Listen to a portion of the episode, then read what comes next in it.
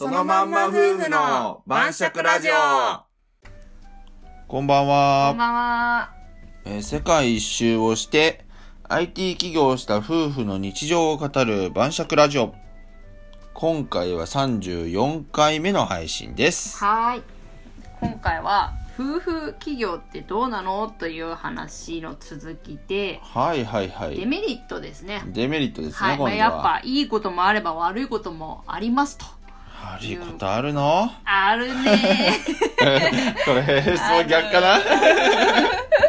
はーい、まちわけで乾杯 は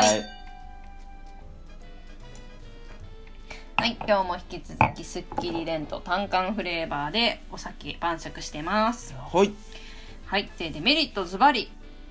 なんでしょあんまり言いたくはないけどやっぱ収入がね安定しないんですよう。ねまあねー、やっぱ起業っていうだけでう、んまあそもそも安定しにくいじゃないですかい。いですねこれが両方ともとうんなると収入源がね、そこにだけになっちゃうっていうことなんでそうまあやっぱり会社員安定してね、うん毎月給料同じ給料もらえるっていうわけじゃない以上、安定はしないですね。そうねただまあこの安定しないっていうのもねなんかレベルがいろいろありましてうね、ん例えば10万から100万の間で安定しないとかあったらうん大問題だと思うけど、うん例えばなんか最低月収は50万で最低、まああのアベレージは200万とかはいそんなんやったら別に安定しないとかしするとか関係なしに生活はできるけんそうだね、うん生活費をは、まあ、最低限そのそうそうそう稼いでるかっていうところではあるんだけどそうそうそうまあ、とはいうえんまあ、いきなりやっぱりいろんな外部要因とかで、まうあ、ん例えばコロナとかでうん実際収入すごい今落ちてるめちゃ業くちゃ種落ちはとる多いねと思うんですけど、落ちとる業種あるねまあ、こういうまあ頻繁には起こんないけど、うんやっぱりこう避けられないっていうようなもう絶望的なねもう自外然部要因とかあるねそう自然災害的なうんやつ、まあ、自然災害も含めてね、あのやっぱりゼロになるって保証がない、うんあんまり、まあ、自分でなんなんか保証を設けておかない限りは、そうね準備をしておかない限りは保証がないっていうのはやっぱり一緒かなとはそ思ううねまあ俺らもね今ね Google 大先生がね、ねもう広告運営な広告収入なんか出ようっていうサイトは金輪際 Google からはインデックス削除やとかうん言われたら困るねとかホームページ制作は、うんもう全自動で Google が作れるよう に開発するとか、そうだねなんか集客はもう Google 広告がうん、うん、今の100分の1とかの値段で大安売りするとかわけのわからない政策をされたら、うん全ての仕事が吹っ飛ぶけんねそうだねほぼね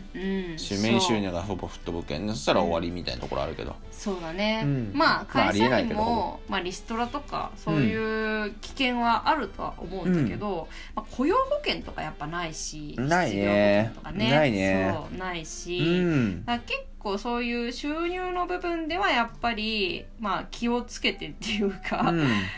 あの結構配慮していかないと不安定になるよね。そうそうそうでも一番まあもっとただね俺らはそれは別にフリーランスの受注仕事が中心ではないから、うんフリーランスでね受注仕事中心の人は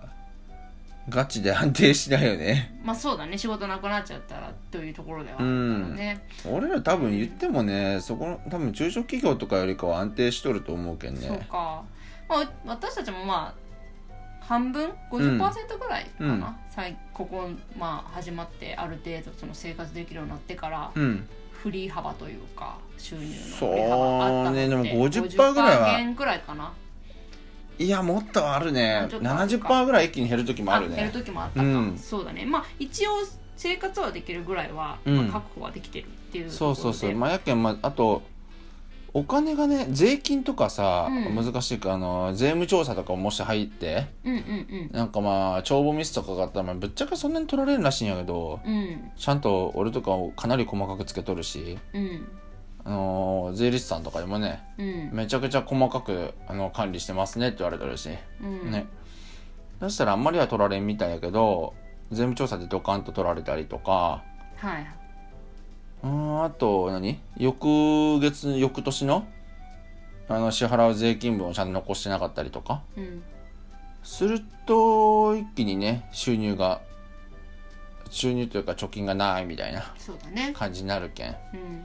うん、まあ一応その投資とかで、うんまあもしもの時用の準備はしてるんですよね。あ結構してるねうちはイデコもやってるしん小規模企業共済もしてるし NISA もやってるし、うん。結構リスクヘッジはしてる方じゃないかなう、ん。まあうんそういったリスクヘッジは、うんまあ大事っていうか必そうね須ではありますよね。必須ですね、うんまあでも最初は無理やけんそこら辺は、まあそうだよね資金がないとうん 余裕がないとね余裕がないと無理回やせけんないからね、うんそこはね。途中でやめたってできんけんあれうは、ん。そこら辺は必要なのかなと思いますねそうですね。ううんん。はい。あとはまあ普通にまあ人生設計みたいなのがね立てにくいよねあの固定収入があるサラリーマンとかに比べるとそうだね何年後に収入がいくらかみたいなのは見通し正直つかないし立ちにくいよね、うん目標を立てることはできるんだけど目標通りに行くわけじゃないけん、うん、そそうだね行かない方がむしろ多いうから、 そうそうそうだねだから、ね、来年1年後も正直、うん確実なことは言えない1年後どころか3か月後ですらよくわ からんそうだか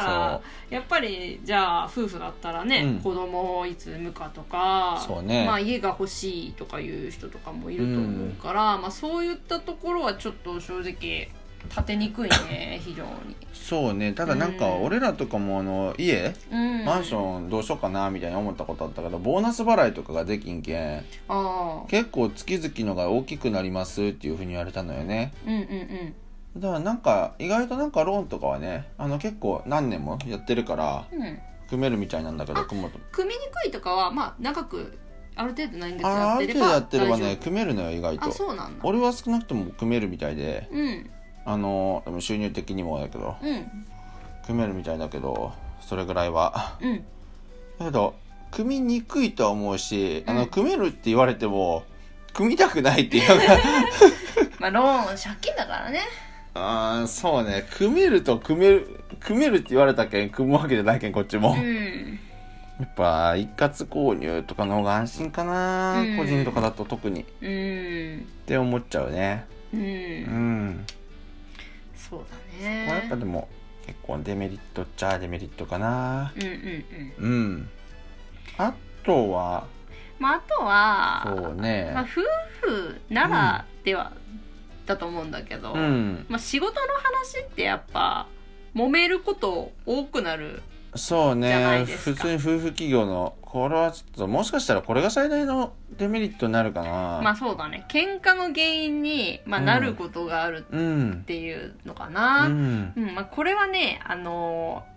仕事の話ってやっぱちょっと夫婦間の普通の話とはまたちょっと違う違ってやっぱ2人とも真剣に考えてるがゆえに、うんぶつかるっていうのがあるんだようね。んまあねこれはモチベーションのズレとうか、ん、ズレとかもそうやしまあお金のこともあるしうね、ん、特に最初の方はね、こうどういうふうにやっていくのが最善かみたいなのもさうん当然2人も分かんないし、なんか慣れてないうんっていうのがあるから、こう建設的な議論みたいなのも、うんまあ、特にあの女の人はそういうのやる場が少ないっていうのもあるし、うんなかなかできなかったりするからさ、ううんんなんかまあある程度年月経ってね、うんいけばね、うんまあやり方も確立するし、うんあのだいぶ議論も慣れてくるから喧嘩は減るかなとは思うんだけど、そうね最初の方結構ぶつかるよねやっぱ。ぶつかると思うよこれうは、ん、なんかねこういうのってあのどっちかの言うことを絶対に聞かないかんみたいなうんふうにしとくともめらしいけどねあのー社長がどっちかで、はいどっちが社長かでどっちが部下みたいなただ、はい、ふうにしとったら基本的にはもめんと言われとんよあ二人確か企に業ってただなうん夫婦で、うん完全にどっちが上どっちが下っていうのを決めるのってちょっとやっぱやりづらいところがあるけんまあでも話し合っておくべき、仕事に関しては一切口出ししたらいかんぞっていうまあ、一切でもないやくてももうそれそうそうなんやでも一切ないよ社で長も社長にさうん提案はいいけど、うん、決定権はゼロみたいなあ決定権はわかるよ決定権はゼロやしみたいな感じにしとかんと、うんぶっちゃけあの株主とかやったらうん株100%と0%ぐらいのうん立場の違いないとうまくいかんっていうふうには友達とかと起業するんやったらっていうふうそういうふうにせないかんって言われてるけんでもなんか聞いたことあるうんわ、なアメリカとかだと、うんもうご応募は絶対ないってなりえない64からやってだから最絶とり対あえず51%と49%そうそうそうそうそう絶対どっちが責任が大きいまあその収入ももちろん大きくなる代わりにそうそうそう責任も大きくなるっていそううのそうでそうそう決めてるっていうのはそうそうそ聞いうたことがあるまあでも基本的にはねもうどっちかが責任を持つ側の意見を揉めた時は必ず採用せないかんってうんもうそれは決めておいた方が私もいいと思うねそうねうん一応うちだったらもう俺が一応責任者やけんそうだね本当にまあ判断迫られるところはこっちで責任持たないかんかなっていうそうだね最終決定とか、まあはやっぱり旦那ちゃんだしそうねただやっぱり上司と部下みたいなにはやっぱりならんけんまあさすそうがだにねねうんそこら辺はちょっと上下関係みたいなのはやっぱ作りづらいけんうん夫婦間でのうんそこはまあしょうがないかなとうん思いますねうんうんただまあやりようはあるよっていうそうだねある程度うんなんかそこら辺は話し合っておいた方が私うんもいいとは思と思いますうねうんうんこんな感じかなデメリそッうトだっていうねとデメリットうんうんそうだねデメリットまあ主にやっぱ収入の部分まあ企業全般にこれは個人でもねまあ個人でも夫婦でも夫婦言えでるもけど言えるねうん、まあ2人とも個人事業主みたいな形とかうん企業っていう形になるってことで、うん収入が安定しないっていうのが